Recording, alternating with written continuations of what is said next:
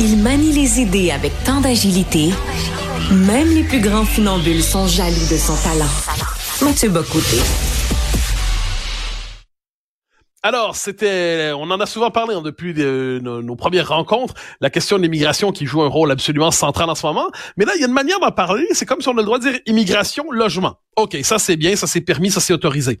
Immigration, système de santé ou école, pression sur les écoles, ça passe encore, mais on, commence, déjà à nous dire qu'il faudrait pas. Si on dit immigration et identité, apparemment, on bascule dans la xénophobie, comme on peut l'entendre de temps en temps euh, sur certaines zones. Et là, si on dit immigration et question nationale, là, apparemment, c'est l'empire de la démagogie qui se déploierait. Or, notre premier invité, Philippe Lorange, a justement proposé dans un texte il y a quelques jours, oui c'est ça, de réfléchir au lien entre l'immigration et la question nationale ou l'indépendance du Québec, comment l'une et l'autre sont appelées à trouver une réponse commune. Philippe Lorange, jeune intellectuel québécois bien connu, je crois, de euh, des, des, amis de Cube. Philippe Lorange, bonjour. Bonjour. Alors, ah ben oui, vous êtes mis en plus dans le décor de Cube, c'est formidable. Alors, euh, question, euh, vous publiez ce texte où vous dites Bon, mais là, l'immigration nous nous ramène, en fait, on a beau vouloir la traiter techniquement, mais ça nous ramène à la question nationale, la grande oubliée, en fait, la grande censurée et la question de l'immigration ramène la grande oubliée, la question nationale. Euh, oui, ben c'est pour ça que je, je parlais d'un grand déblocage, c'est-à-dire que dans les dix dernières années, souvent on disait que la question nationale c'était une bonne option, mais qui n'était pas urgente. Donc, euh, autrement dit, c'était une bonne idée, mais bon, euh, il, y avait des, il y avait des préoccupations plus importantes, euh, et c'est notamment la raison pourquoi la CAQ existe. Rappelons-nous rappelons que la CAQ de François Legault disait, oui, l'indépendance, c'est peut-être pas une mauvaise idée, mais il faut d'abord parler d'éducation, santé, économie. Mais on se rend compte que depuis euh, un an, deux ans, ben, maintenant, l'option indépendantiste n'est plus seulement une bonne idée, c'est simplement devenu une sortie de secours. Euh, même la seule, en fait, parce que le fédéralisme renouvelé n'existe pas. Souvent, on entend beaucoup de commentateurs dire que le fédéralisme renouvelé, ben, c'est-à-dire que l'indépendance serait un projet mort. On l'a souvent entendu dans l'histoire. Mais ce qui est vraiment mort, en fait, c'est l'autonomisme et le fédéralisme renouvelé. C'est-à-dire, il n'y a pas de, a pas de parti qui propose un nouveau statut pour le Québec, euh, un nouvel accord avec le Québec-Canada. Donc, la seule option qui se pose maintenant, c'est c'est à savoir est-ce qu'on veut euh, justement subir une immigration massive? Qui ne sert pas la société d'accueil ni les immigrants eux-mêmes et qui nous met, comme vous avez dit tout à l'heure, euh, justement devant des problèmes identitaires, devant des problèmes sociaux également. Ou bien on fait l'indépendance, puis à ce moment-là, ben, on peut gérer notre immigration par nous-mêmes, non seulement par les seuils, mais également par le modèle d'intégration. C'est-à-dire que le Québec est davantage tourné vers ce qu'on appelle la convergence culturelle. Autrement dit, l'immigrant doit faire un effort d'intégration, alors que le Canada, c'est plutôt, euh, ben, euh, on laisse, on aménage la diversité, et puis tant et sous longtemps que tout le monde parle anglais, on n'a pas de problème. Ouais, alors là, justement, vous nous amenez une question essentielle. Pour plusieurs, la question, la question de l'immigration, c'était les seuils. Ça, c'était le débat des dernières années. Là, on a vu depuis un temps, grâce notamment au travail de Frédéric Lacroix, euh, le chercheur euh, sur ces questions, qui, euh, par ailleurs, a vu, vu, ses thèses confirmées incroyablement par la réalité, la question de l'immigration temporaire. Mais vous, vous nous dites, même si on maîtrisait ces deux premiers éléments, puisqu'on est dans la fédération, on ne pourrait pas définir notre propre modèle d'intégration. Donc, même si on avait une maîtrise de l'immigration, on serait quand même condamné à une forme d'échec en ces matières parce que la manière qu'ont les Québécois d'intégrer, la convergence culturelle, ils ne pourraient pas l'appliquer. Euh, ben non, ben on le voit carrément dans le dossier sur la laïcité de l'État. Euh, c'est-à-dire que, par exemple, la laïcité de l'État, pour moi, c'est pas juste euh, un débat purement républicain éthique. Pour moi, ça a le rapport avec le modèle d'intégration. C'est-à-dire que la laïcité de l'État envoie le message qu'il y a des règles à respecter, il y a des conventions, euh, puis une société, c'est pas euh, justement des, des individus hors sol. C'est-à-dire c'est un peuple qui a une histoire et qui, dans son histoire, a fait certains choix collectifs comme euh, la, justement la distinction de la religion et la politique. Donc, c'est, cette idée de laïcité qui est présente au Québec et dans plusieurs pays francophones, euh, elle, ne, peut pas être, elle peut même pas être pensée par le Canada anglais parce que le mot anglais n'existe même pas. Ils vont utiliser secularism, qui ne veut même pas dire laïcité comme tel. Donc, les pays anglophones ont beaucoup plus de, plus de difficultés à réfléchir à la laïcité. Et comme vous dites, bien justement, même si on avait plus de, de pouvoir en immigration, ce que je pense n'arrivera pas, ou du moins si ça arrive un jour, ce serait des pouvoirs vraiment partiels.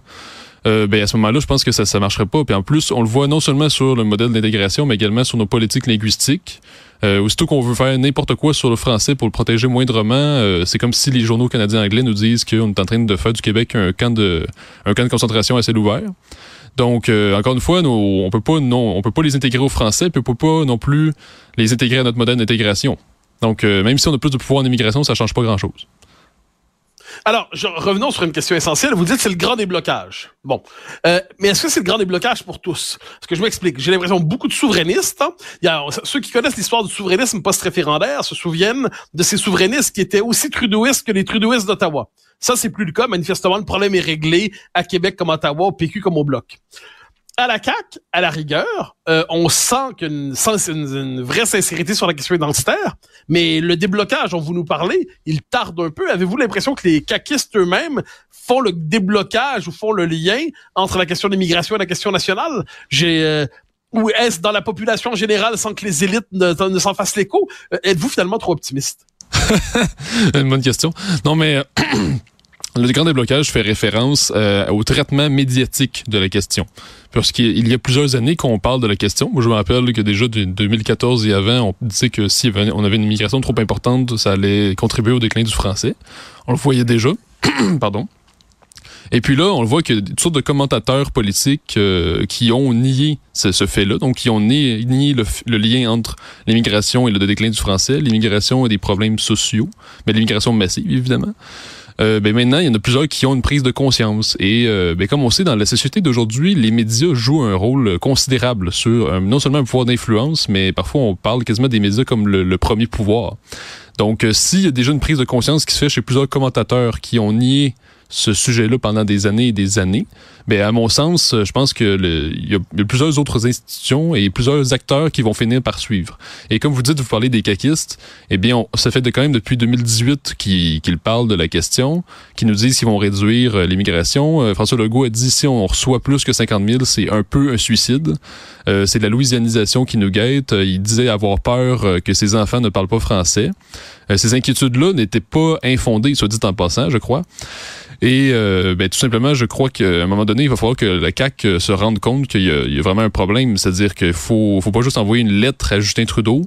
Euh, faut avoir un certain. C'est justement, moi, ça me ferait cette, cette idée d'envoyer une lettre parce que là, faut vraiment avoir aucune conscience des rapports de force. C'est-à-dire que là, il y a des limites à avoir à être toujours candide et simplement envoyer euh, des, des, mesures qui ne fonctionnent pas. C'est même pas une demi-mesure, c'est juste c'est comme si on aménage notre tutelle.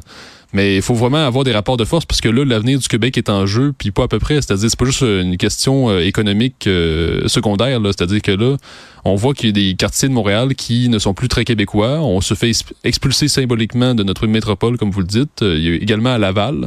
Puis dans plusieurs autres régions, justement, on voit que l'intégration ne réussit pas toujours. Alors, vous avez utilisé, vous avez abordé une question importante.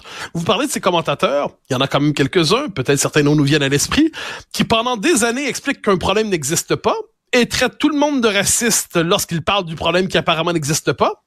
Et qui un jour, tardivement, après les autres, se réveillent et disent, ben là, là, là, c'est vrai, là, on, a vu, mais ne reconnaissent pas, un, s'être trompé en voyant, voyant pas le problème en temps réel, et deux, ne s'excusent même pas d'avoir insulté ceux qui avaient vu le problème avant eux. Jusque comment vous réagissez quand vous voyez cette espèce de d'étrange partie du commentariat qui réclame pour elle un monopole sur le droit d'observer les phénomènes sociaux et qui se donne le droit d'insulter ceux qui les ont vus avant eux?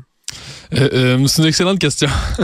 Mais euh, je pense qu'il faut rester égal à soi-même et simplement être fidèle à son message. Mais évidemment, il y aura toujours des gens bon qui font quand même preuve d'hypocrisie, qui veulent toujours, ben, en fait, qui vont toujours suivre la vague. Donc, ils vont jamais s'excuser d'aucune manière. Mais j'ai envie de dire, les livres d'histoire retiendront leur comportement, tout simplement. Alors bon, nous avons les livres d'histoire. Nous sommes. Est-ce que nous sommes, selon vous, aujourd'hui, dans un moment charnière? Vous savez, c'est le propre de toutes les générations. Toutes les générations ont l'impression que c'est maintenant ou jamais. Ici, ça se fait pas maintenant, ça se fera jamais. Mais j'ai l'impression que c'est un peu plus vrai aujourd'hui qu'auparavant. J'ai l'impression que si les décisions auxquelles vous en appelez ne se prennent pas maintenant, eh bien, un jour, ça va être vraiment trop tard. Est-ce que c'est quelque chose qui vous habite? Ah oui, oui, absolument. Mais ben, même pas juste moi, je, le vois dans la population. Euh, n'importe qui se rend compte qu'on traverse des années euh, euh, vraiment qui sont un tournant, comme vous dites, parce que tout simplement l'immigration qu'on reçoit n'est tellement augmenté très rapidement que si on fait rien, ben là, c'est vraiment, c'est un tsunami, tout simplement. Puis euh, un tsunami, on n'y résiste pas, on peut pas survivre à ça.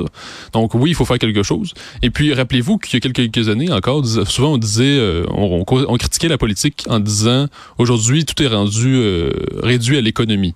Donc on disait, les politiciens sont rendus des comptables, ils parlent juste d'économie, tout, est, tout est rendu technocratique, ennuyant. Et puis les grands enjeux, on les met sous le tapis. Mais de nos jours, on, on dit plus de temps ça depuis un ou deux ans c'est plus le c'est plus le genre de propos qu'on dit. C'est-à-dire que là, il y a vraiment des, des enjeux importants qui font l'histoire, qui sont de retour sur la scène, et puis on n'a pas l'impression que les politiciens réduisent tout à l'économie. Ou du moins ceux qui veulent faire ça, ben, ben, il y en a certains qui le font, mais ça donne les résultats du Parti libéral du Québec. Parce que souvent, les, les, les libéraux disent on va relancer le parti en parlant d'économie aux régions. Mais ça, ça n'en demeure pas moins que le parti est rendu, est rendu stagnant. Donc, euh, pour, je pense que pour ceux qui veulent vraiment monter dans les sondages, puis qui veulent comprendre leur époque, qui veulent saisir les enjeux de leur époque, qui n'ont pas le choix de parler des grands enjeux comme l'immigration, euh, l'intégration, l'identité, ces genres de questions-là, puis les grands problèmes sociaux qui viennent avec. Euh, comme vous dites, il y a la santé, l'éducation, les services sociaux. Donc, je pense que justement, il y a un tournant. Euh, va falloir agir parce que sinon, ça se peut qu'il soit trop tard, malheureusement. Mais j'ai confiance à ce que les Québécois puissent agir, puis il y a quand même des élites politiques qui sont bien présentes pour apporter du changement. Une dernière question en une minute. Euh, moi, je suis né en 80. Je suis né dans l'évidence du Québec majoritaire, qui était la révolution tranquille avait eu lieu. Mentalement, l'indépendance avait déjà eu lieu. On attendait juste que ça se fasse. Vous êtes né un peu plus tard. Vous êtes dans la vingtaine. Pour vous, est-ce que vous êtes né dans l'évidence du Québec majoritaire ou vous êtes né dans l'inquiétude culturelle, dans le sentiment du basculement minoritaire? Non, moi je suis né dans la sécurité culturelle, je vous dirais, parce que je viens d'un endroit qui se, qui se tague d'être euh, la ville la plus française en Amérique, Saint-Hyacinthe. Et donc, il n'y a pas beaucoup d'anglophones là-bas.